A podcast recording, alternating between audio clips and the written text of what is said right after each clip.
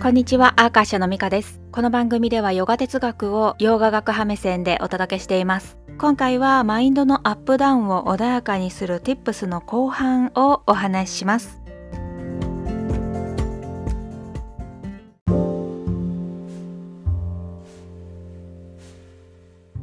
前回からの続きで自己探求の妨げになるマインドのアップダウンを穏やかにするためにヨガスートラが進めていることの後半を順番にご紹介しますとお手本になる人を持つこと。英語だとロールモデルとかメンターっていう風に言うんですけれどもね。それは憧れとかねそういう存在じゃなくって自分が向かいたい方向ですでに確立している人またはすでにその道を通ってきた人のことでヨガスートラでは欲望や執着がない人という風に定義づけしてるんですね。これがどういうことかっていうと欲しがる気持ちが消え失せた状態のことをバイラーギャーっていう風に言うんだけれども欲望を握りしめているグリップを緩ませるためにはアービアーサというゴールを見据え続けて実践することが求められるからつまり自分のお手本になる人は到達したいゴールのために努力をし続けることによって欲しがる気持ちが消え失せたっていうことでそこに到達するまでの道筋をたどってきたからこそ持っている知識があるっていう風にも言えますよね。そんなことからもゴールに向かうためのお手本になる存在について熟考することでマインドが穏やかに保てるっていう風にヨガスートラは言ってます。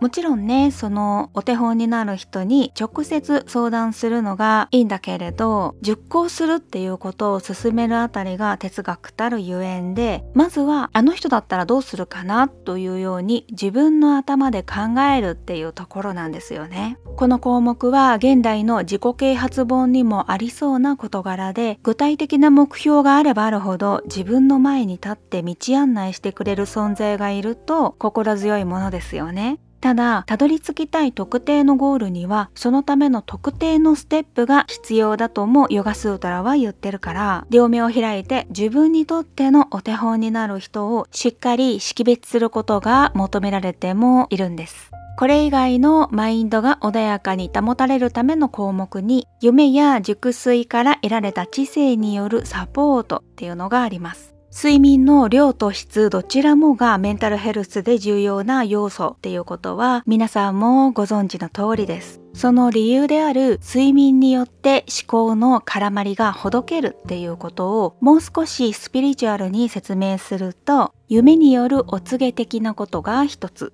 もう一つは夢も見ていないような完全な熟睡で思考が完全に止まっている状態における無意識化で何かに対する完全な理解が起こるんですね。一方でストレスがあると熟睡って難しいですよね。悪夢を見ることも多いかもしれません。私もフルタイム会社員だった時ハラハラするような夢をよく見ていたように思います。週に40時間働くってことは私にとっての知識ラインでそれだけにとどまらず残業を週10時間以上する人だってたくさんいらっしゃいますよね。在宅勤務じゃない人はそこに通勤時間が往復で平均23時間あるわけでなかなか睡眠の量と質の確保って難しいことでもあります。そんな状況でもなんとか毎日の生活をサバイブするために哲学にのっとった実践は助けになるっていう風に実感してます。呼吸を軸にした練習にご興味のある方は私のホームページリンクをご覧くださいね。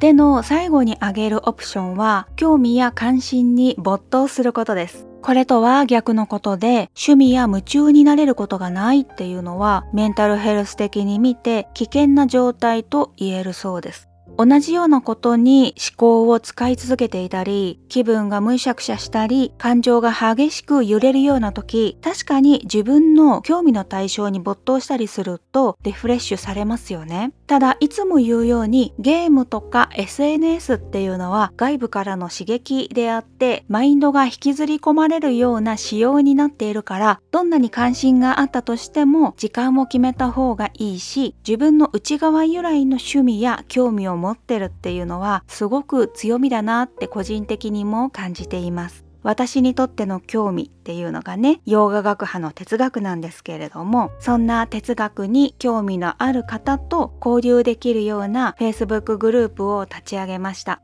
ディスカッションを通して興味を深掘りしたり自己探求できる場にしたいと思っているのでショーノートにあるリンクからお気軽にご参加くださいね。そんなわけで今日はここまで。前回に続いて自己探求の妨げになるマインドの変動を避けるヒントをヨーガスートラから引用してお話ししました。それではまたお会いしましょう。ミカでした。